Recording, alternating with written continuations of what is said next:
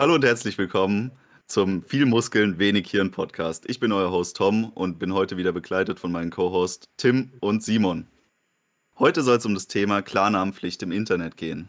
Tim, erklär uns doch mal bitte, was damit gemeint ist. Ja, also ich bin ja auch unser inoffizieller Technikexperte und Informatiker und deswegen bin ich natürlich perfekt geeignet, das hier zu erklären. Ähm, was ich darunter verstehen würde, wäre, jeden Account, den ich im Internet mache, muss ich mit meinem Personalausweis bestätigen. Also entweder mit der Ausweisnummer oder bei den neuen Ausweisen mit dem Chip im Ausweis. Und dadurch ist sozusagen jeder Internet-Account von mir verknüpft mit meiner tatsächlichen Identität. So würde ich das jetzt verstehen. Ist das richtig? Ja, ich glaube kaum, dass man hierbei einen Informatiker fragen sollte bei sowas, aber ähm, ja, tatsächlich glaube ich, dass das es ganz gut beschreibt, ja. Ähm, und ich glaube, es ist auch erstmal wichtig für uns zu definieren, wieso das Thema uns am Herzen liegt, wieso oder wieso wir das jetzt halt für für diskussionswürdig halten. Ähm ich glaube für mich ich bin immer als Erstes sehr, sehr kritisch, wenn ich irgendwie das Wort Pflicht höre.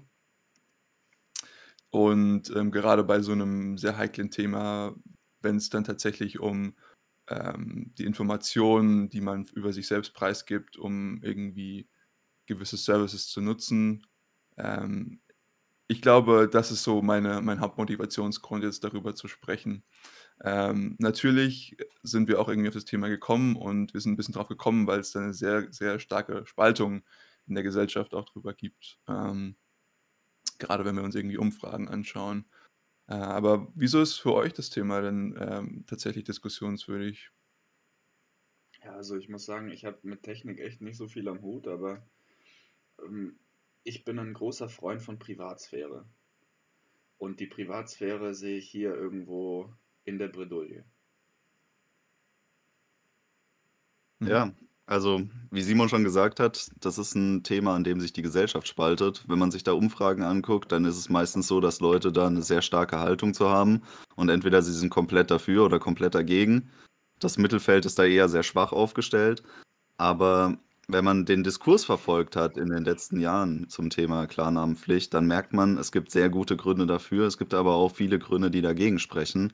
Und das Interessante an dem Thema ist, dass wir auch verschiedene Beispiele haben, in denen bereits eine Klarnamenpflicht in der einen oder anderen Art und Weise eingeführt worden ist. Und das hat zu größeren und kleineren Erfolgen geführt. Aber ist teilweise auch komplett schiefgegangen und hat ergeben, dass es gar nicht funktioniert, eine Klarnamenpflicht einzuführen für mhm. bestimmte Zielsetzungen, die man damit verbindet. Und über das Thema wollen wir jetzt heute ein bisschen diskutieren.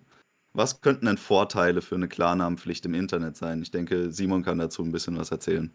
Ja, ähm wie gesagt, kein großer Fan von Pflichten. Ähm, zum Beispiel fände ich es auch mal interessant, wie wir an sich mit mit so umgehen. Ähm, zum Beispiel, ich habe auf Twitter oder so habe ich meinen Klarnamen angegeben. Und für mich ist sagen das Hauptargument, für mich persönlich zu entscheiden, meinen Klarnamen anzugeben und auch nicht auf jeder Plattform, ähm, ist einfach, dass ich eine Art Skin in the Game habe.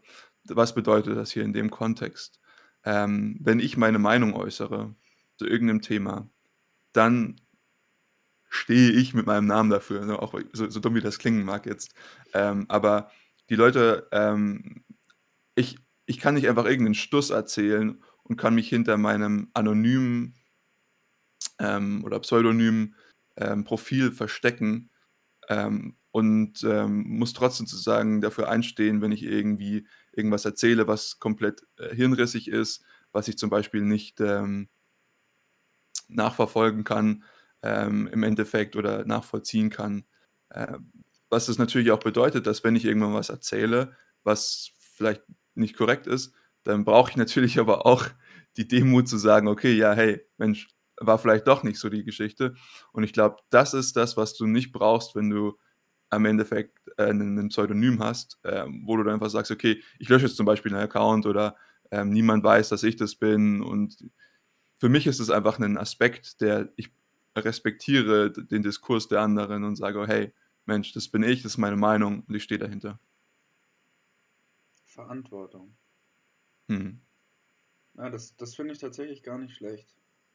Zu überlegen, dass man irgendwie auch für digitale Handlungen verantwortlich ist. Hm. Also ich meine, wenn man sich das mal anschaut, ich meine, das ist ja ein Diskurs im, in, im Online-Portalen oder whatever, auf, auf sozialen Medien, ist ja eigentlich nur eine Weiterführung des persönlichen Diskurses, so wie wir ihn ähm, vom, vom Gesicht, von Angesicht zu Angesicht über Jahrtausende geführt haben. So. Und äh, da gab es sowas gar nicht. Ja? Da hatte man das Gesicht, das war klar vor einem, ja. Und da, da gab es jetzt auch kein, kein Profilbild, das man irgendwie vorschieben konnte oder so. Da war das einfach seine Meinung. Und ich glaube, Leute gehen anders in, in, in Gespräch und in Diskurs rein, wenn sie mit, ihrer, mit ihrem eigenen Gesicht dastehen, natürlich im, im, im Falle von In-Person-Diskussionen oder dann halt irgendwie das nächstbeste ähm, Substitut dafür haben im Internet, nämlich ihren Klarnamen. Ähm, das ist, glaube ich, so meine Einstellung hier. Das ist ein interessanter Punkt. Ähm, da haben wir jetzt auch gerade, ich denke, einen der zentralen Aspekte des Diskurses schon herausgestellt, der, der schon seit Jahren geführt wird. Und ähm, ich möchte da gleich mal ein bisschen gegenargumentieren wollen, weil du hast es jetzt ein bisschen am Ende so dastehen lassen, als gäbe es keine Anonymität im öffentlichen Raum, also in der Persona ähm, Meinungsäußerung. Das stimmt an sich so nicht, wenn du jetzt natürlich davon ausgehst, dass wir den Person-zu-Person-Diskurs damit meinen, dann hast du bestimmt recht. Es ist sehr schwer, den anonym zu betreiben. Natürlich kann man sich verschleiern und dann ist es auch wieder teilanonymisiert. Aber da muss man ja auch erstmal jemanden finden, der da mit einem redet. Aber Meinungsäußerung findet ja auf äh, sehr vielen anderen Ebenen auch noch statt.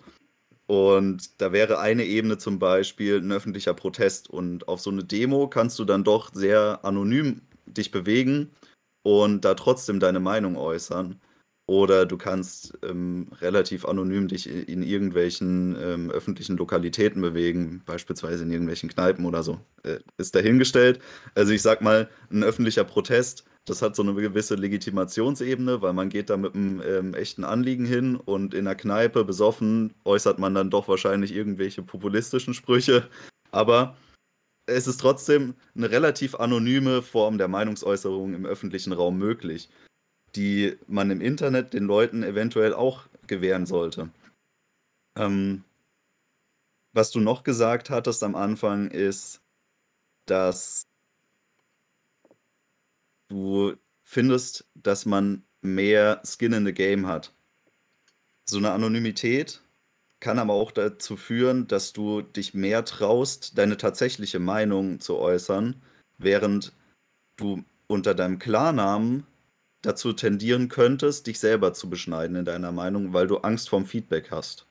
Wie hm. stehst du dazu?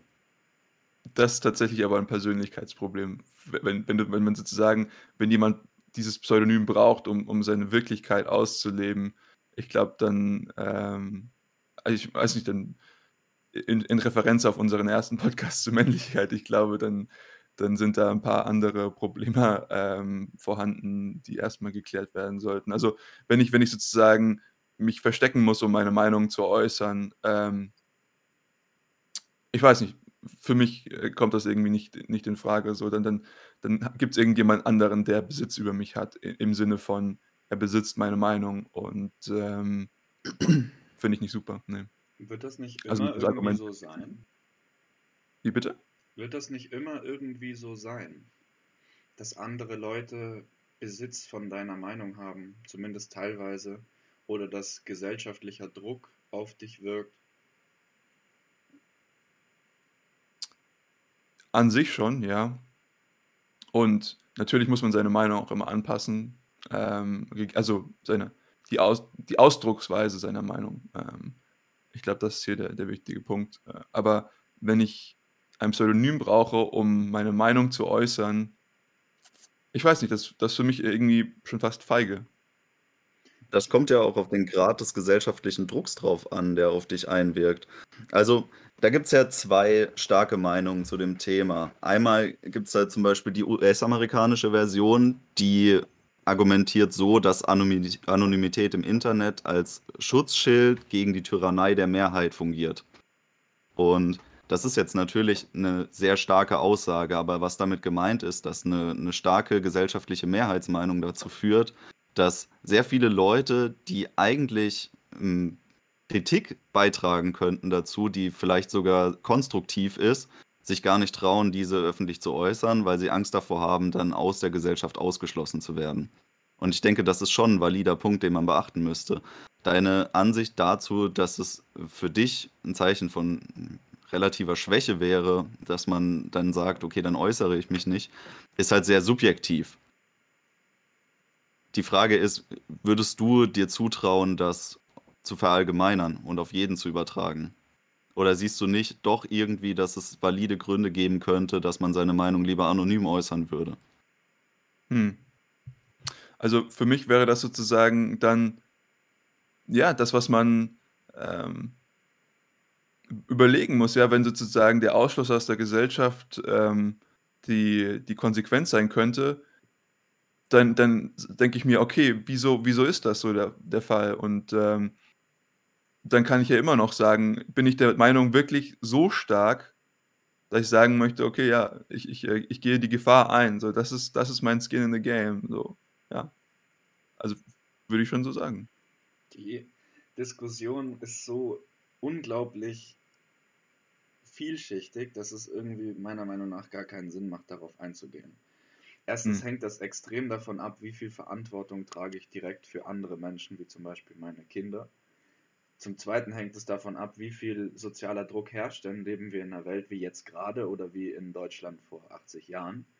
Und das allerletzte ist dann auch noch, wie viel ähm, denken wir denn, hat eine Klarnamenpflicht überhaupt Einfluss auf meine, meine Aussagen? Also ähm, ich meine, wenn man jetzt in so einer Welt lebt wie in Deutschland vor 80 Jahren mit heutigem Technikstand, dann wäre es eigentlich egal, ob man eine Klarnamenpflicht hat oder nicht, weil die finden dich dann schon. Und ähm, in, in solchen Situationen hält man ja dann sowieso generell einfach den Mund. Mhm. Also ähm, diese Debatte, finde ich, geht, geht echt extrem in die, in die Richtung von wegen, die haben ja damals auch eh alle mitgemacht oder ähm, keinen Widerstand geleistet oder so. Aber das, das sind halt alles so, so Argumente, wo man schon mal überlegen muss, ja, weißt du, wir heute als, als junge Männer ohne Familie, wir können was erzählen von Ideologie und von Skin in the Game und so, weil wir da relativ wenig Konsequenzen draus ziehen. Also das, das Schlimmste, was, was mir passieren könnte, wäre, dass man mich halt irgendwie umbringt oder einsperrt. Aber das kann ich ja verkraften und verantworten, weil das ja mein persönlicher Entscheidungsbereich ist. Ja. Ja, finde ich schwierig, weil man es viele Leute, die auch in unserer Situation sind, haben ja auch andere Beweggründe zu sagen: „Okay, das das möchte ich nicht von mir im Internet, ähm, stehen haben, zumindest nicht unter meinem Klarnamen, weil ich beispielsweise irgendwann mal einen Job finden möchte und dann Mhm. passt diese oder jene Aussage nicht.“ Nennen wir mal ein relativ banales Beispiel. Ich hatte da gestern mit jemandem drüber geredet, ähm, der noch in der Kirche ist, obwohl er nicht gläubig ist. Und er hatte mir erzählt, er, er bleibt so lange in der Kirche, bis er einen festen Job gefunden hat, weil er weiß ja nicht, inwiefern Arbeitgeber noch darauf achtet, dass er halt Mitglied ist in dem Verein. Ja. Und allein schon, dass, dass mir das wieder bewusst geworden ist, dass es in unserer Gesellschaft heute immer noch Arbeitgeber gibt, die auf solche Sachen achten, wie ob man eben katholisch ist oder äh, sonst irgendwo ein Kirchenmitglied ist, ähm, zeigt für mich, dass die Motivation zu sagen, ich, ich äußere bestimmte Meinungsbereiche nicht öffentlich, weil ich Angst habe, ein zukünftiger Arbeitsgeber könnte das sehen, sehr valide ist. Hm. Und das, das beschränkt dich eben in deiner freien Meinungsäußerung. Und ich finde gerade, weil, weil Tim jetzt gesagt hat, dass es dann eigentlich hinfällig wäre, wenn wir schon über so solche totalitären Systeme reden, finde ich es noch wichtiger, dass wir uns jetzt in der Gesellschaft dafür stark machen, dass das Internet ein Raum bleibt, in dem man seine Meinung frei äußern kann. Und dazu gehört für mich auch die Anonymität mit dazu. Hm. Also, ich glaube, ich muss meinen Punkt auch noch mal ein bisschen klarstellen. So wie ich das sehe, ist das schon ein sehr idealistischer Standpunkt von Diskurs, wo, sage ich mal, jede Meinung irgendwie gewertschätzt wird und jetzt zum Beispiel nicht auf meine Person zurückgeführt wird et cetera. Und mir ist auch durchaus bewusst, dass der der, ähm soziale Umstand, in dem wir uns befinden, dem Ganzen, äh, keinen keinen guten Spiegel entgegenhält. Ähm aber ja, deswegen, ich glaube, man man muss hier immer in äh, als Ökonom in Trade-offs denken so und ich ich glaube, es gibt hier auch wirklich wirklich genug Trade-offs und wenn wir uns sozusagen auf die Kontexte auch irgendwie mal, ähm, be beschränken, dann dann wird es auch Situationen geben, wo auch ich sagen würde: „Okay“ „hier ist vielleicht 'n 'n“ hier würde ich zum Beispiel einfach nicht mit meinem Klarnamen interagieren so. Ähm, ist für mich auch die Frage, ob ich dann, sage ich würde sagen würde, ich würde dann mit einem Pseudonym interagieren. Weiß ich nicht, ob ich das machen würde.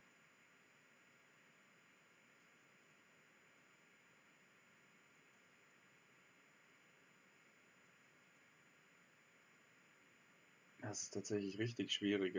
Also, grade weil du gesagt hast, als als Ökonom, da müssen wir ja auch immer die Effektstärke berücksichtigen. Also, wenn wir jetzt zum Beispiel davon ausgehen können, dass 'ne Klarnamenpflicht kaum Auswirkungen hätte auf unsere Debattenkultur, dann, ähm, ist ja die Debatte an sich schon wieder 'ne ganz andere, als wenn wir jetzt wissen: „Okay, das wird unsere Debattenkultur fundamental verändern.“ Weil je höher die Veränderung, die wir erwarten, desto wichtiger ist natürlich auch, dass wir uns vorher ganz genau Gedanken machen, was wir denn eigentlich tun. Weil dann das Potenzial eines sehr großen Erfolgs wie auch eines extremen Misserfolgs natürlich zunimmt. Mhm. Und ich sehe tatsächlich auch auf auf beiden Seiten wirklich sinnvolle Argumente. Also, dass man Verantwortung trägt für die eigenen Aussagen im Internet, das, äh, würde dafür sorgen, dass sehr, sehr viel von dem ganz groben Mist wegfallen würde. Weil, so wie Tom das auch gesagt hat, das natürlich dann auch Menschen sehen, die, äh, zum Beispiel in ökonomischer Perspektive für mich relevant sind, wie zum Beispiel mein Arbeitgeber. Und wenn ich da jetzt irgendwelche NPD-Parolen auf Twitter verteile, dann würde das wahrscheinlich, wenn ich irgendwo Mechaniker bei Bosch bin, die nicht so freuen. Auf der anderen Seite ist natürlich auch wieder die Abwägung: Ist es denn sinnvoll, dass, äh, meine politische Überzeugung, so radikal sie auch sein mag, konsequent irgendwie auch sich auf mein Arbeitsleben auswirken muss? Ist das denn Mhm. sinnvoll, das anzunehmen? Ich denke schon, dass es, ähm real bezogen sehr sinnvoll ist, das anzunehmen, weil, ähm, man hat viel Aktivismus im Internet, der genau darauf abzielt, Personen aus dem jeweils feindlichen Lager also, es herrscht da ja so 'ne Art Graben äh, ähm, zu diffamieren und beim Arbeitgeber anzuschwärzen. Der Arbeitgeber per se würde vielleicht jetzt nicht unbedingt danach suchen, aber wenn man doch direkt darauf hingewiesen wird, dann bekommt die Sache so 'ne gewisse Brisanz, weil man dann denkt, man könnte selber betroffen von dem sein, was, ähm, ein Arbeitnehmer jetzt im Internet so verbreitet. Das könnte ja dann auf den Betrieb zurückfallen. Und natürlich ist es jetzt schwierig, hier die Extrembeispiele rauszunehmen. Also, sei es jetzt, dass jemand irgendwie in der, äh, NPD für die NPD Werbung macht oder irgendwelche stark linksextremen Gruppen im Internet bewirbt. Ja, das sind Extrembereiche, aber für mich fängt die Sache dann doch schon im im kleineren Bereich an, dass man sich mal irgendwie falsch geäußert hat oder dass vielleicht auch einfach nur der Zeitgeist sich geändert hat und 'ne Äußerung auf einmal im falschen Licht dasteht, obwohl sie zu der Zeit, als man sie getätigt hat, eben noch völlig legitim war. Bestes Das sind Beispiel, wie im das wahrscheinlich jeder jeder Politiker hatte, äh, grade zum Beispiel auch, äh, Friedrich Merz mit der Homo-Ehe. Als die Debatte zum 1. Mal aufkam, waren ja die die Konservativen erst mal alle strikt dagegen und dann hat sich eben in den 20 Jahren danach der Zeitgeist verändert. Und ich denke, in so 'nem Kontext ist es auch gar nicht schlimm oder oder feige oder bösartig, wenn man seine Meinung einfach auch ändert. Mhm. Weil man vielleicht dazulernt und weil damals einfach die Beziehung zur Sexualität und auch zur Homosexualität 'ne ganz andere war als heute. Ne, finde ich finde ich 'n super Argument, aber ich glaube, wir sind es auch nicht diejenigen, die jemanden daraus 'nen Strick drehen würde würden. Ähm, das das kommt, wie gesagt, noch mal 'n 'n kleiner Zirkelschluss zu dem, was ich vorhin gesagt habe, auf die Debattenkultur heutzutage an und das auch, was Tom gesagt hat mit Grabenmentalität, ja. Ich versuche einfach irgendwas zu finden und versuche das irgendwie so ad hominem Argumente zu machen, die dann einfach, ähm, ja, kleben bleiben an der Person. Ähm, aber ja, ähm, deswegen ich glaube, Tom und ich sind beide gegen eine Pflicht, aber aus unterschiedlichen Gründen. Und das finde ich super interessant, ähm, dass man dass man hier sozusagen auch aus verschiedenen Lagern drankommen kann, ja. Weil ich glaube, wir wir können jetzt schon irgendwie rauskristallisieren, dass es gewisse, ähm, Segmente gibt oder gewisse Situationen, in denen 'ne Klarnamenpflicht, ähm, sehr, sehr desaströs ist und wo auch ich vorhin schon gesagt habe: „Ja, ich weiß nicht, ob ich da mit meinem meinem Klarnamen auftreten würde.“ Ähm, und eine Pflicht ist immer irgendwas, was im Bereich 1 und 0 handelt, äh, im Bereich Schwarz und Weiß. Ähm, aber die Realität ist halt einfach immer irgend 'ne Abstufung von Grau oder irgendwas zwischen 1 und 0 oder 0 und 1. Und, ähm ich glaube, damit machen wir uns es als Gesellschaft zu einfach und laden uns aber auch zu viele Probleme dann wieder im Endeffekt, äh, auf. Ähm, ja. Weil du gerade sagst, zu viele Probleme. Das ist ja tendenziell so, wenn wir in sehr offene Systeme eingreifen, dann wissen wir ja meistens gar nicht, in welche Richtung unser Eingriff jetzt letztendlich wirkt. Also da gibt es in der Ökonomik unendlich viele Beispiele, aber ich glaube, das muss man jetzt gar nicht zu genau illustrieren. Es geht einfach darum, wenn ich ein, ein System habe, das so offen ist, dass ich es gar nicht richtig kenne, dann weiß ich nie, ob meine konkrete Maßnahme in diesem Moment tatsächlich das bewirkt, was ich bewirken will.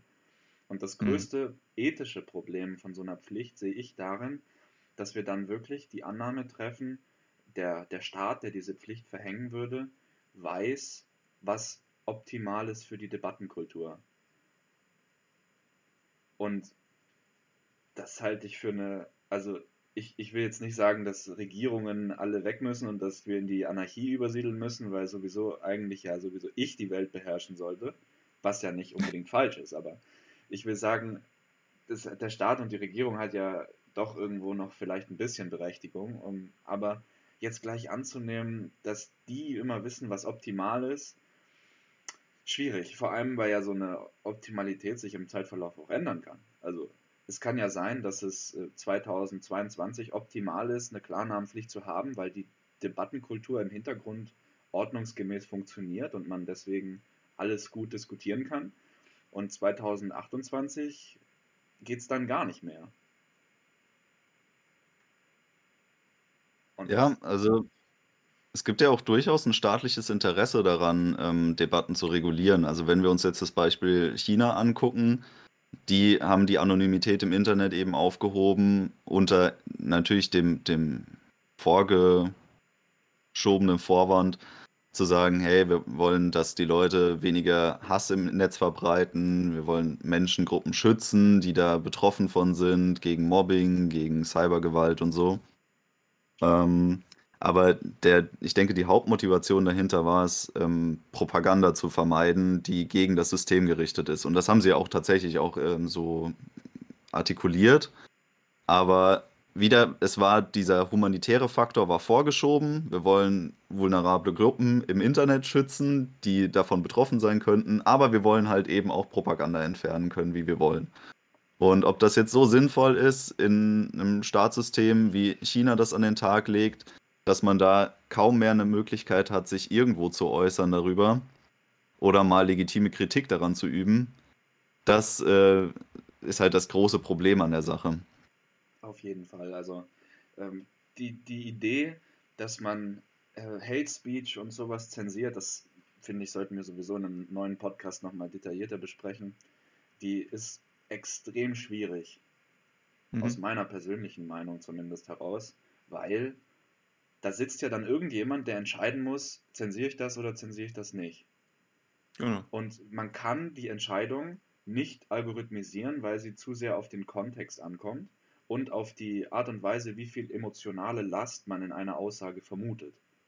Also, wenn ich jetzt zum Beispiel scherzhaft irgendwie sage, äh, du Dreckskerl oder sowas, in einem, in einem äh, spaßigen Kontext, dann ähm, würde man das ja tendenziell eher nicht zensieren, weil es ja dann kein Hate Speech ist. Aber wenn ich jetzt irgendjemanden aggressiv beleidige und das vielleicht meine Begrüßung ist, mit der Absicht, ihm vielleicht sogar weh zu tun, dann wäre es ja wieder Hate Speech. Und sowas müssen ja dann Menschen im Kontext entscheiden. Und da habe ich meine Bedenken, dass das eine gute Idee ist. Das ist genauso wie mit Faktenchecks, wie das jetzt immer ist. Das ist ja in der Idee eine, äh, prinzipiell super. dass man wirklich immer guckt, ob Sachen, die behauptet werden, richtig sind. Aber dadurch trifft man ja immer implizit die Annahme, dass diejenigen, die die Fakten überprüfen, die Wahrheit kennen. Und wir wissen aus der, aus der Quantenphysik heutzutage, dass das Universum fundamental stochastisch ist. Und wenn etwas fundamental stochastisch ist, dann gibt es nicht die eine Wahrheit. Und sowas ist dann im großen und ganzen Kontext immer schwierig, das zu behaupten. Hm. Also da war jetzt einiges drin, was ich gerne mal äh, etwas entpacken würde. Auf der einen Seite, du hast jetzt irgendwie von Algorithmen gesprochen und so. Selbst wenn du einen Algorithmus hättest, der kontextabhängig entscheiden könnte, irgendjemand muss diesen Algorithmus schreiben und dann beißt sich die Katze in den Schwanz und Außer dann gibt es wieder. Außer wir würden ihn schreiben, korrekt. Ähm, ja, ich glaube, wenn wir ihn schreiben würden, dann würde der einfach sagen, ja, das ist einfach alles zu. Ähm, oder Fast ziemlich. alles. Ähm, aber wie gesagt, wir befinden uns wieder in so einer, in so einer Grau, Graustufe, wo es extrem schwer ist, äh, zu entscheiden.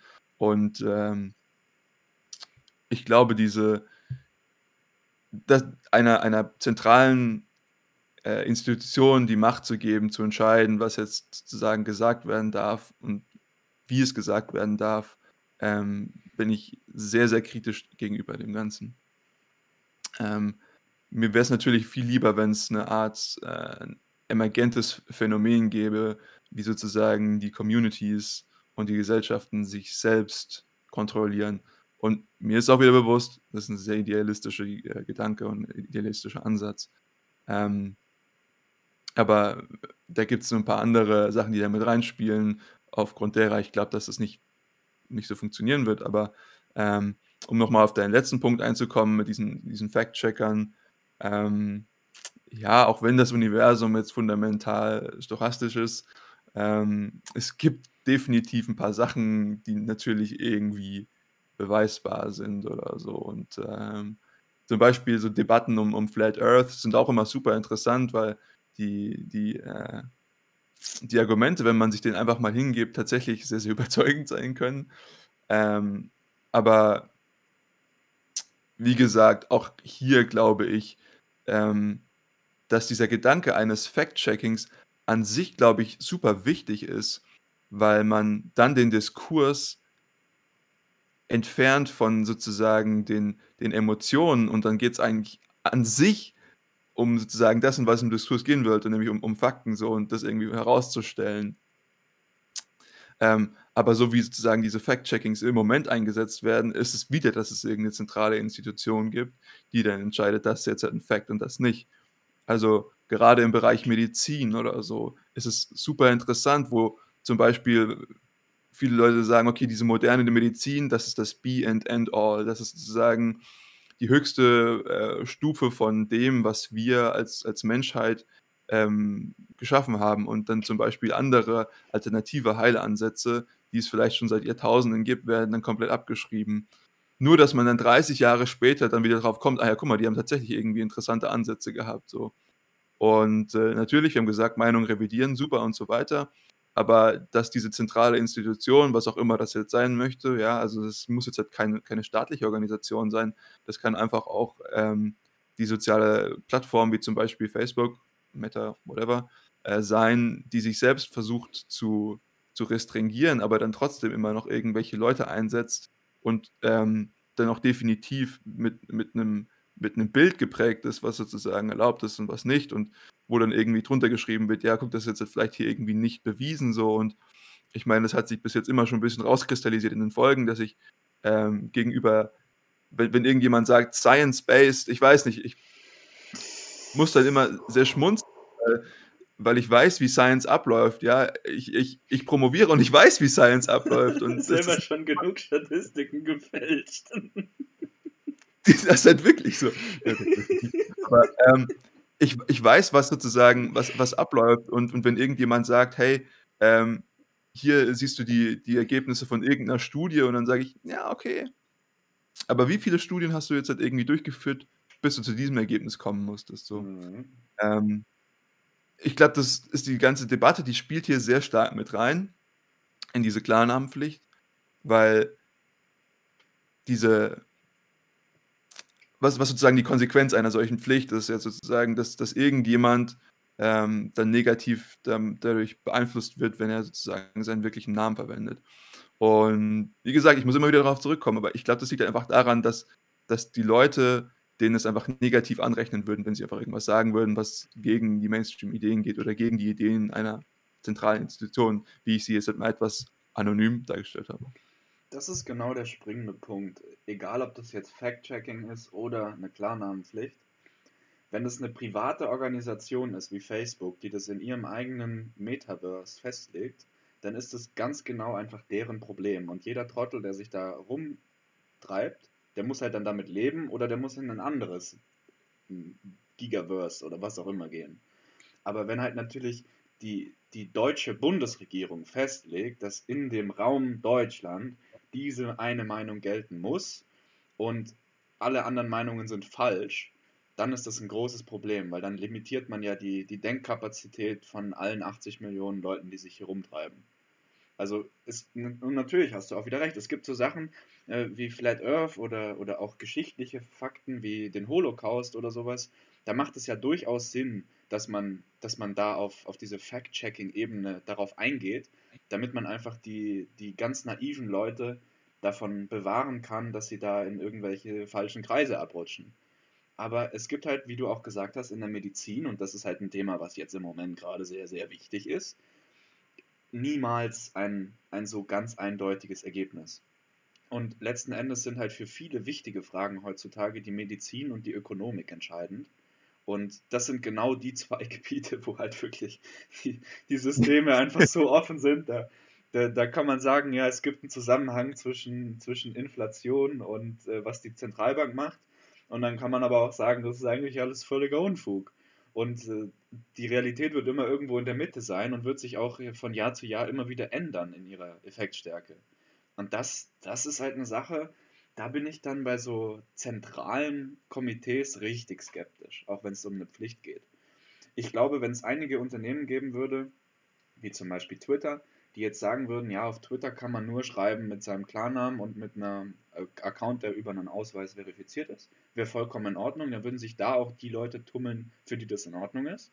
Und dann würde man auch davon ausgehen können, dass man das als, als ähm, ja, Vergleichsgruppe oder Treatment Group nutzen kann, um dann mal zu gucken, was bei den anderen passiert. Und dann kann man das mal so ein bisschen untersuchen. Das finde ich in Ordnung. Aber mhm. wenn man jetzt gleich sagt, deutschlandweit wird jetzt die Debattenkultur so und so eingeschränkt, ja, wie gesagt, man kann es nicht gut genug vorhersagen, um dann da meiner Meinung nach ein, ein wirkliches Fazit ziehen zu können. Ja, ich finde es ziemlich interessant. Wir haben das Thema jetzt eigentlich auf die nächsthöhere Ebene schon gehoben. Weil jetzt geht es nicht mehr nur um dieses Thema Klarnamenpflicht, sondern eigentlich schon um die Auswirkung dessen, und zwar die Regulierung des Diskurses im Internet durch Institutionen. Hm. Und ähm, ich würde gerne nochmal abschließend zum Thema Fact-Checking sagen, Fact-Checking an sich ist ja auch was grundlegend Unwissenschaftliches. Es, das, die können ja maximal eine Momentaufnahme der Faktenlage präsentieren und sagen, das widerspricht dem derzeitigen Stand der Fakten und äh, überhaupt nicht in die Zukunft voraussagen, ob das äh, in fünf Jahren noch gültig ist, was sie jetzt gerade gefact-checkt haben.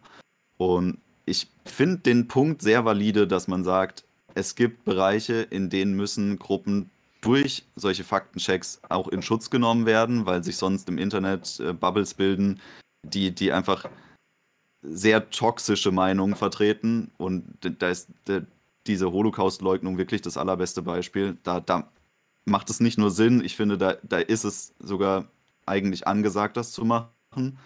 Aber wenn wir jetzt ins Thema Flat Earth reingehen, also dann finde ich es tatsächlich nicht sinnvoll. Das ist einfach nur unsinnig, da mit Faktenchecks arbeiten zu müssen. Wer geht denn davon aus? Also lass die Leute doch daran glauben, wenn sie das möchten. Und äh, ich keine Ahnung, vielleicht, vielleicht ist die Erde ja in 500 Jahren tatsächlich mal flach. Also mag ja sein. Dann haben die dann recht gehabt. Ähm, aber wie gesagt, in solchen Bereichen finde ich es tatsächlich überhaupt nicht angebracht, da regulierend eingreifen zu wollen. Ähm, die Leute sollen da ihre eigene Meinung sich bilden. Und wenn die Argumente doch für die Leute schlüssig und überzeugend sind, na, dann viel Spaß dabei. Ich sehe da eine gute ähm, Parallele zur Religion. Wie du das gerade gesagt hast, mit dem, dann sollen sie doch daran glauben, an die Flat Earth. Das ist doch wie Religion, oder? Müssen wir die dann auch fact-checken?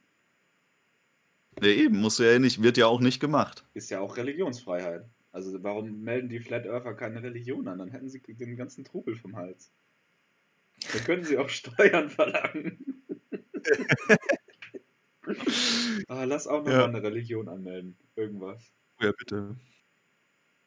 Aber ich, ich würde jetzt gern nochmal diese, diesen anderen Bereich des Ganzen mehr in den Vordergrund äh, unserer Diskussion stellen, und zwar eben der Schutz von Betroffenen. Das ist nämlich auch eine der, der, der, der Diskussionsebenen, die, finde ich, jetzt ein bisschen zu kurz gekommen ist.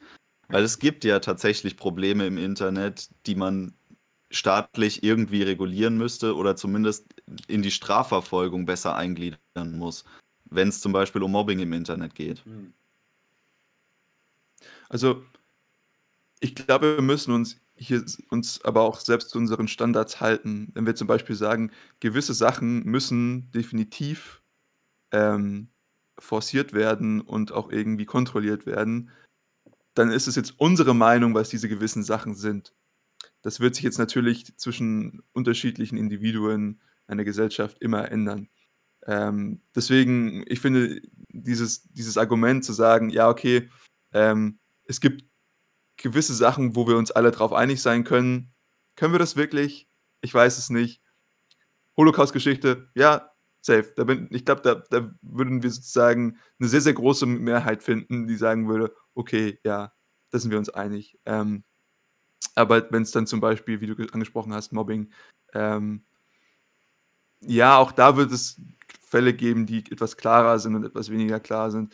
Aber wenn immer es um sowas geht, zu sagen, ich habe jetzt irgendjemanden, der entscheiden muss, aufgrund irgendeiner Leg Legitimationsbasis, die ihm sozusagen durch die Gesellschaft gegeben wurde, ähm, ist immer etwas schwer für mich, dann zu sagen, okay, ich habe jetzt halt hier diese eine äh, legitime Meinung und auf die können wir uns alle zurück äh, ähm, befinden. Ja. Das ist klar. Wenn, wenn dann einer sagt, was richtig ist und falsch ist und das nicht wir sind, dann ist es höchstwahrscheinlich Mist. Ja, aber ich, ich meine jetzt beim Thema ähm, äh, Cybermobbing oder auch ähm, zum Beispiel Morddrohungen im Netz, finde ich, ist es ganz klar, dass, dass die Tätergruppe irgendwie verfolgt werden können muss. Ja. Und eine Möglichkeit dazu zu schaffen, ist doch sehr schwierig. Wir haben da jetzt in, im Thema Klarnamenpflicht diese zwei Ebenen, dass wir sagen können, okay, wir schränken die Leute in ihrer Anonymität ein. Das heißt, sie müssen bei dem Provider, zum Beispiel jetzt Facebook oder so, Angaben darüber machen, was ihre tatsächliche Person ist. Das heißt, die Daten zu deiner eigentlichen Person liegen nur bei Facebook. Du kannst aber immer noch öffentlich unter einem Pseudonym auftreten und bist damit relativ geschützt. Aber wenn du jetzt Verbrechen begehst, die Leute tatsächlich in Mitleidenschaft ziehen, dann kann deine Person quasi abgefragt werden. Was ja eine Ebene ist, die kann man diskutieren. Mhm. Dann hat Facebook Also es aber ganz schön viel Macht auf einmal. Genau, das erinnert mich auch so ein bisschen an einen Fall. Gab es nicht diesen einen Fall, wo ähm, es irgendeinen Täter gab, dessen iPhone unbedingt vom, vom FBI entsperrt werden musste und Apple sich aber geweigert hat, dieses iPhone zu entsperren? Ich glaube, das ist eine, eine sehr, sehr ähnliche Situation. Und wenn du, weil wenn du sagst, dann bringst du wieder ähm, den Staat ins Spiel, der das dann forcieren kann, dann sind wir wieder so in der Situation, okay, ja, er kann es für gut benutzen, aber auch für böse. Und was ist gut und was ist böse hier in dieser Situation? Und das ist wieder eine Abwägungssache. Deswegen finde ich es immer super schwer. Und wie gesagt, die, für mich dreht sich diese Diskussion immer sehr stark schnell im Kreis. Äh, wenn wir dann mal sagen, okay, ja, hm, okay, aber in diesem Fall ist es jetzt natürlich so, dass es sein muss. Ist es das? Ich weiß es nicht. Es gibt ein paar rote Linien, denke ich. Also am Anfang der Corona-Pandemie war das ja auch eine Diskussion, als dann der erste Impfstoff von BioNTech entwickelt wurde, ob man die vom Patent enteignet und es dann sozusagen als äh, ja, äh, Produkt für die Menschheit und äh, im Zuge der Menschenwürde irgendwie für alle zugänglich machen muss. Und ähm, auf der einen Seite verstehe ich das Argument vollkommen, dass man überlegt, ähm, hey, das ist was, was die ganze Menschheit voranbringen wird, das muss man jetzt irgendwie verallgemeinern. Aber auf der anderen Seite ist ein, eine ähm, vorsätzliche Enteignung von Patenten ein, ein, eine rote Linie, die darf eine Regierung nie überschreiten. Weil ich muss mich ja als Erfinder darauf verlassen können, dass, dass dieser Rechtsrahmen irgendwo noch bestehen bleibt. Weil ähm, es ist ja schön und gut, was, was zu schaffen, was der Menschheit bringt, aber ähm, wenn ich dann selber auf den, auf den Kosten und dem Schaden sitzen bleibe, dann ist ja, also dann kann man ja von niemandem mehr erwarten, solche Risiken einzugehen. Also ich habe Ja. selber schon genug Forschung betrieben, um euch zu sagen, es kann sein, dass man jahrelang überhaupt nichts rausfindet und dass man da unendlich viel Geld und äh, Zeit verliert. Und wenn man dann mal einen Durchbruch hat, dann ist es absolut sinnvoll, genau diese Menschen, die ihr volles äh, Leben und vielleicht, vielleicht sogar ihr Leben riskieren in dieser Forschung, dass man die dann auch unendlich hoch entlohnt. Mhm. Also ich glaube, der, der übergreifende Punkt ist hier diese Erwartungssicherheit. Ähm, also in, in, beiden, in beiden Aspekten, also sowohl in dieser Klarnamenpflicht als auch jetzt halt in dem, was jetzt ein bisschen abgeführt hat, wo ich dir aber definitiv recht gebe. Ähm, zu wissen, okay, auch wenn ich jetzt halt hier meine Meinung äußere oder so, es wird mich jetzt halt irgendwie nicht in ein paar Jahren nochmal auf mich zurückkommen und mir in den Arsch beißen. So. Genau, die Erwartungssicherheit über die Kongruenz sozusagen meines jetzigen Standes und dem in meiner Zukunft, bezogen auf Aussagen, die ich tätige. Also Ja. da wird keine zeitinvariate Komponente kommen, die dann auf einmal die Situation ganz verändert, weil das Spiel anders ist. Ja. Das meine ich damit, ja.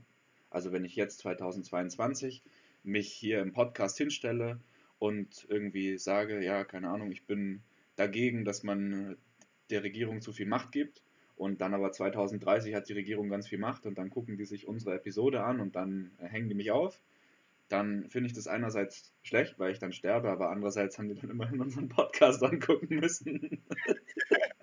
also es ist, wie du vorhin als Ökonom sagst, immer so ein Trade-off. Ja. Ja, nee, definitiv. Ja, es, also im Endeffekt sind wir uns doch relativ einig, dass ähm, Anonymität im Internet ein sehr hohes Gut ist, das äh, schützenswert ist. Ja, nee, also da, da bin ich auch voll bei dir. Ähm, Größer sogar Also- noch, Privatsphäre generell. Also Ja. vielleicht kennt ihr das von Überwachungskameras, aber ich habe ja mein, mein Grundstück, ähm, kann ich ja grundsätzlich machen, was ich will. Ich darf da ja auch Überwachungskameras installieren, aber, und das ist, wie ich finde, eine, eine sehr gute rechtliche Grundlage, ich muss alle Kameras so platzieren, dass sie nicht öffentlichen Grund filmen können. Und wenn es nicht geht von der Kameraposition her, dann muss ich irgendwas so davor kleben, dass der Bildschirm halt partiell gestört wird. Mhm. Und so ähm, kann ich eine Kamera aufhängen an meiner Tür, die auf dem Weg zur Straße hin alles filmt, aber die Straße selber darf sie nicht filmen. Und das ist auch irgendwo wieder eine Privatsphäre von den Leuten, die da halt entlanglaufen, die ich dann auch nicht verletzen darf. Und das ist natürlich gerade im Sicherheitskontext eigentlich völlig schwachsinnig, genau die Straße nicht zu filmen, weil da wird ja der Fluchtwagen stehen. Aber auf der anderen Seite muss man halt einfach abwägen, wie, wie wichtig Privatsphäre ist. Ja. Und ich bin mir sicher, dass Privatsphäre ein, ein wesentlicher Bestandteil der Freiheit ist. Und wie das der ehemalige US-Präsident Benjamin Franklin gesagt hat, ist halt die Freiheit doch wichtiger vielleicht als die Sicherheit. ja. Nee, also bin ich, bin ich auch bei dir auf, auf, auf deiner Seite. Ähm, wiederum, ja. Also, dass,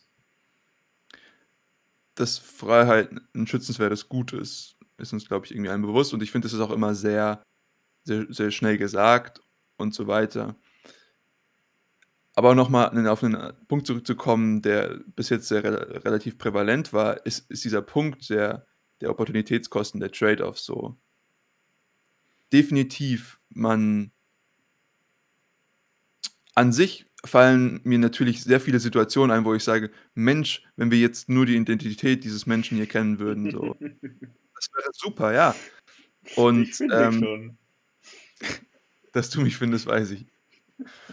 Aber man muss natürlich auch immer dann, dann schauen, was, mit was erkauft man sich das? Was ist sozusagen der Preis, den ich dafür zahle? Und ich glaube, dass es in vielen dieser Debatten, die um zum Beispiel Sicherheit gehen, sei es jetzt die, die Impfpflicht oder sowas, ähm, dass man oftmals immer nur auf die Seite der zum Beispiel, ähm, der der Gewinne schaut oder oder der der Einkommen und nie auf der Seite der des Preises. Und, ähm, diese es ist ja auch nicht, dass diese diese Pflicht zum Beispiel nicht gut gemeint ist. Das ist ja nicht böswillig, was was die Leute hier versuchen. Also, ich hoffe es zumindest. Ähm Also, von uns aus aus hier aus der Perspektive wäre es natürlich absichtlich böswillig. Wir ja, achten das wir wollen keine Impfpflicht, weil es sicher ist, sondern weil es die Freiheit einschränkt.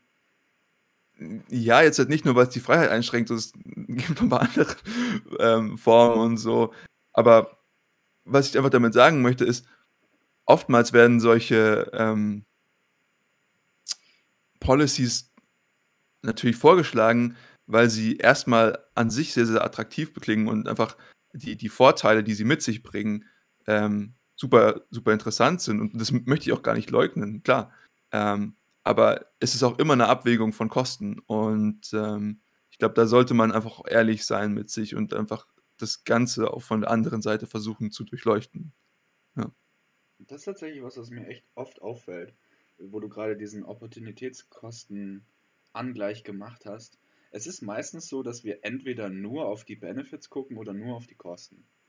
Und manchmal gucken wir so sehr auf die Kosten, dass wir dann gar nicht merken, was uns das alles bringen könnte. Und deshalb entgehen uns äh, wahnsinnige Chancen.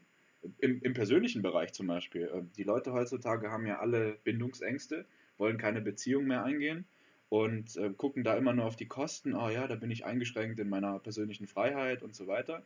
Aber verstehen gar nicht, wie hoch der, der Opportunitätsnutzen dann sein könnte. Ja. Und auf der anderen Seite haben wir dann so Sachen, wo, wo, wie den Brexit, wo man einfach nur drauf guckt, oh ja, da sparen wir äh, 200 Millionen, 200 Millionen sparen wir da an Mitgliedsbeitrag. Aber dass es ein paar Milliarden kostet, das ist egal. Das, äh, ja, dann ist der Supermarkt halt leer. Was soll's? Wir haben 200 Millionen gespart. Gut, die Debatte ging noch um 'n paar andere Sachen, die jetzt, glaube ich, monetär nicht so Ja, unfassbar gut Ich zu bewerten sind. nur, Aber um unsere englischen Freunde zu ärgern, so überspitzt. Ist trotzdem witzig. Da kann man nicht. Also ich kann da nicht drüber reden, ohne drüber zu lachen. Das ist durchaus wahr. Ähm, aber ich glaube, wir können das Ganze auch noch mal auf unsere Debatte zurückführen. Was würdet ihr denn sagen, sind die Kosten von so was? Also, ich glaube, wir wir haben die ganze Zeit schon 'n bisschen drum rum getanzt, so was die tatsächlichen Kosten sind, aber ich glaube, es würde für für uns und für die für für euch Zuhörer auch echt super interessant sein, was wir denken, was die Kosten von so was sind, ja, im ganz Konkreten. Äh, weil weil das würde, glaube ich, den Diskurs auch wirklich auf 'nen faktenbasierten Grund stellen. Also, für mich, wenn ich wenn ich mal wenn ich mal anfangen würde, ähm es gibt definitiv Situationen, wo die die Tom vorhin schon angesprochen hat, wo man sagt: „Ich, ähm ich muss zum Beispiel mit meinem Leben befürchten, dass ich jetzt hier irgendwie 'nen Argument äußere.“ Und wie gesagt, wenn man sich in so 'ner Situation befindet, dann ist irgendwas anderes mit dem System falsch so, aber wir müssen jetzt natürlich auch immer schauen, dass das, was wir versuchen einzuführen, ähm, auch nicht nur in dem, äh, Zustand optimal ist, in dem wir uns jetzt befinden, ja? Also, wenn wir uns in 'ner anderen Zeit befinden, wo Diskurs ein anderer ist und wo die Konsequenzen a irgendwelche anderen sind, ähm dann und ich um mein Leben fürchten muss und aber jetzt ist diese Regel irgendwann mal eingeführt worden, dann habe ich halt irgendwie gesteckt so 'n bisschen. Und, ähm, das sind für mich solche ähm, diese Kosten der Inflexibilität sind für mich hier sehr hoch. Also, weil ich mir durchaus Situationen vorstellen kann, ähm, und wo das auch schon passiert ist, ja, dass irgendwelche Leute gedoxt wurden, ähm, und dann wurden sie irgendwie privat bedroht, äh, vielleicht sogar umgebracht. Ich weiß es nicht. Ist alles schon passiert. Ja, für mich steht hier ganz klar im Vordergrund die die ähm, Selbstbeschneidung der Meinungsfreiheit. Also, allein schon, dass einem immer im Hinterkopf stehen würde, wenn man da mit Klarnamen auftritt das kann dazu führen, dass ich aus gewissen Gruppen komplett ausgeschlossen werde, was ich nicht möchte. Man kann es kann ja es ist ja auch immer so, wenn man in Freundeskreisen unterwegs ist, dann äußert man ja auch bei bestimmten Personen Meinungsspektren, die man hat, nicht einfach nur der Freundschaft wegen, damit man diese Person nicht irgendwie damit man da niemandem auf die Füße tritt. Und wenn man das jetzt auf den, diesen endlosen Raum des Internets überträgt, dann ist die Selbstbeschneidung der Meinungsäußerung noch viel, viel größer. Und um das zu verhindern, finde ich, sollte man sehr viele ähm, Kosten eingehen. Hm. Also im Internet wirst du immer jemanden finden, dem du auf die Füße trittst. Und ich würde jetzt halt auch mal die Behauptung in den Raum werfen, ist nicht schlecht, dass du diesen Leuten auf die Füße trittst. So. Ähm, aber man muss sich für, für, für sich dann natürlich auch immer abwägen, wem trete ich jetzt hier auf die Füße und wie viel ist mir dessen Wertschätzung tatsächlich wert? Ja? Mm. Weil, weil ich finde das auch hier super interessant, wenn ich mit irgendwie Freunden diesen, diesen Aspekt, den du aufgebaut hast, wenn ich mit Freunden irgendwie rede und ich denke mir, okay, ich beschneide hier jetzt halt meine Meinung, und, aber das ist mir ja auch irgendwie wert, ansonsten würde ich es ja nicht machen. Und das ist auch das, was ich sozusagen mit dem Skin in the Game Aspekt sage, so, ist mir jetzt halt wirklich wert, diese Meinung zu äußern, gegeben, ich, ich kann mir vorstellen, dass ich dann irgendwie ausgeschlossen werde oder dass irgendwie mich irgendjemand weniger mag oder so. Und das sind für mich die, die tatsächlichen ähm, Treiber, würde ich sagen, okay, wie, wie, wie vehement bin ich dieser Meinung? Ist es für mich diese Meinung wert, dieses, diese Kosten einzugehen, wo wir schon wieder bei Kosten und, und, und Nutzen sind? So.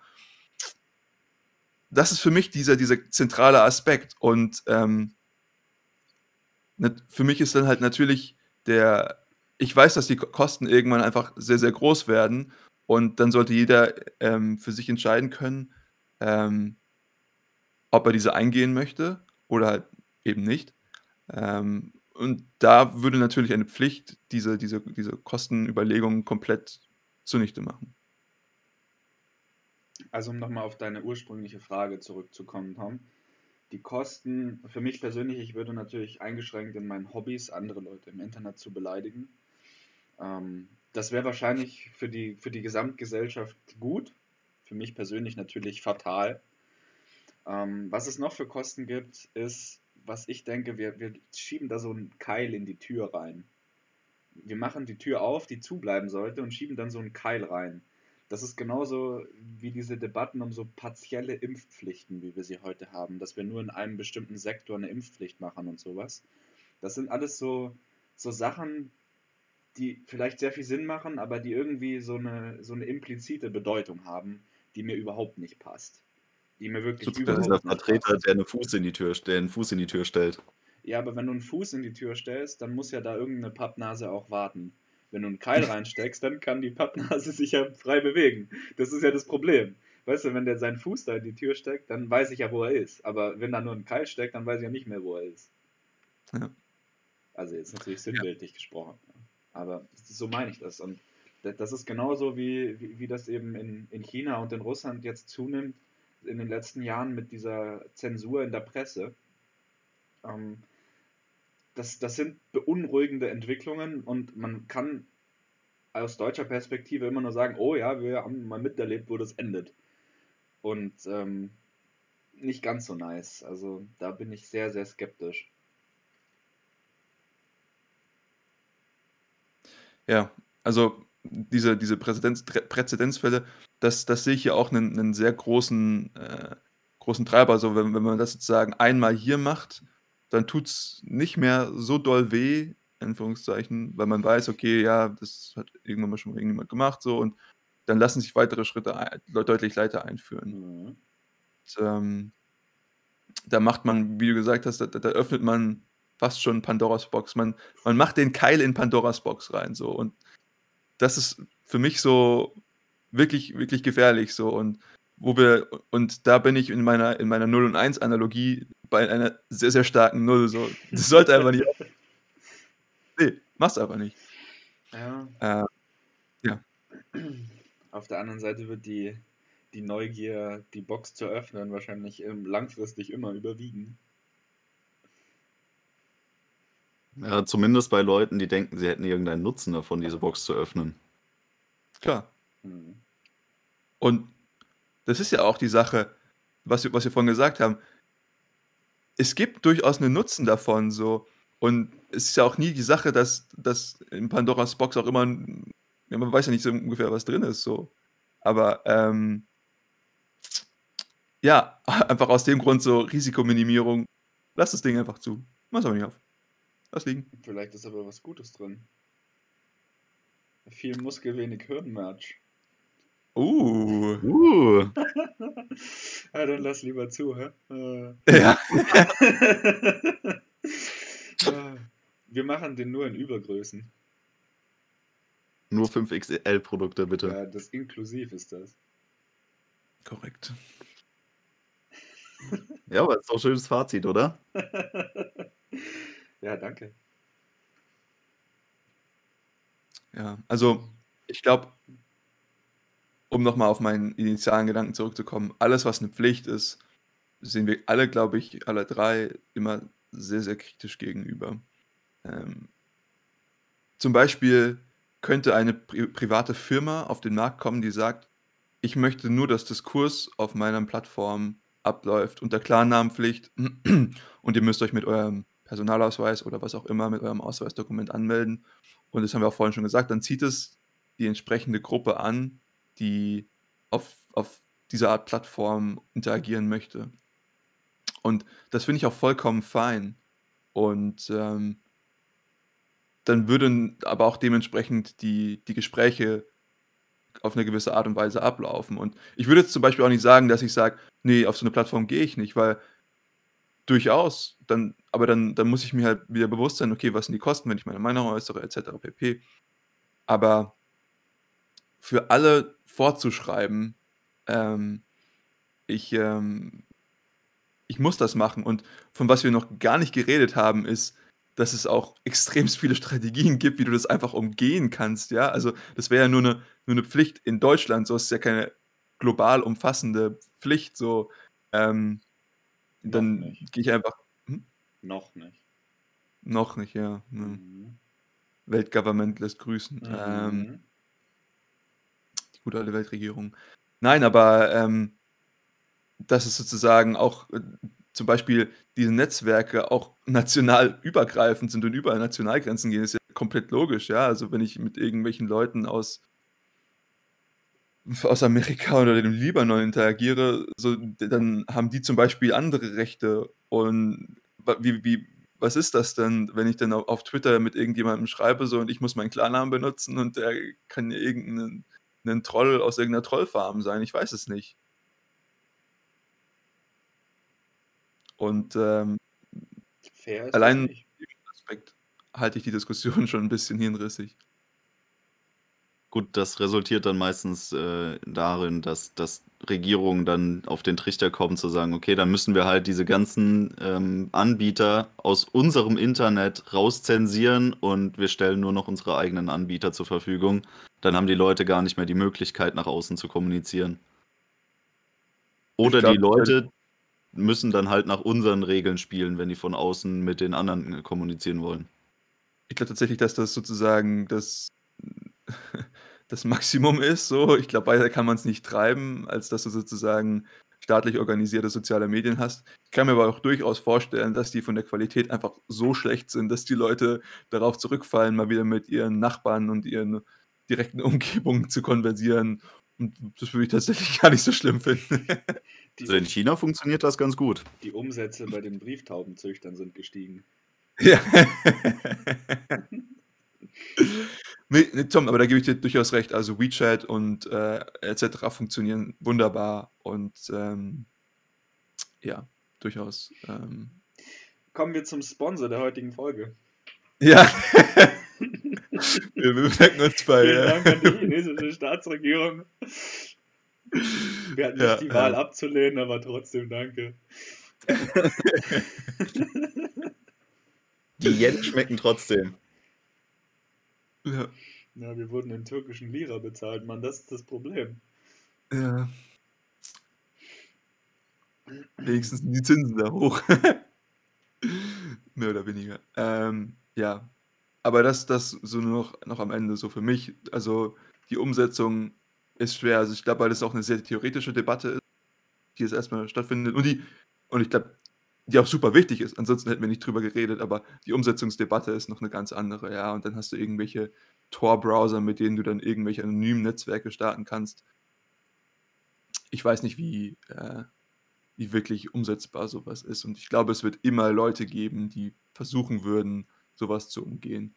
Und, ähm, da gibt's ja auch immer diese tolle Analogie, ja: „Zeig mir eine eine 30 Meter hohe Mauer und ich zeige dir eine Leiter, die 31 Meter lang ist.“ Und, ähm ich Die glaube, in steht in aber in so dann 'nem sehr steil an dieser Mauer, wenn ich das so anmerken darf. Und da musst du dann schon wissen, auch was du tust. kann von mir aus auch 40 Meter lang sein. Ähm natürlich, hast du recht. Ähm, aber ja, deswegen glaube ich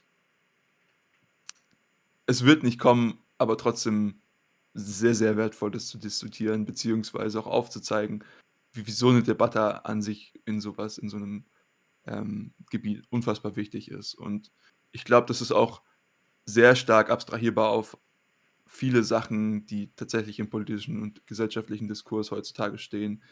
Ähm, das kann man überall darauf anwenden.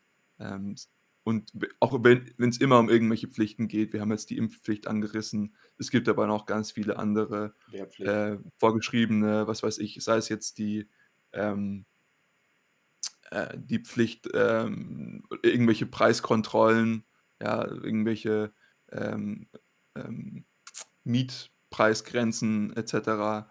Äh, ich glaube, es geht alles in dieselbe Richtung und auch darüber könnten wir sehr lange reden. Ich weiß auch, dass die Mietpreisgrenze eingeführt wurde, deswegen vielleicht muss ich mein Argument von gerade eben noch mal revidieren, dass es nicht eingeführt wird, aber nichtsdestotrotz hoffe ich, dass das so ist. Ähm, aber wie gesagt, ich glaube, das ist super wichtig, dass dass man über solche Sachen redet.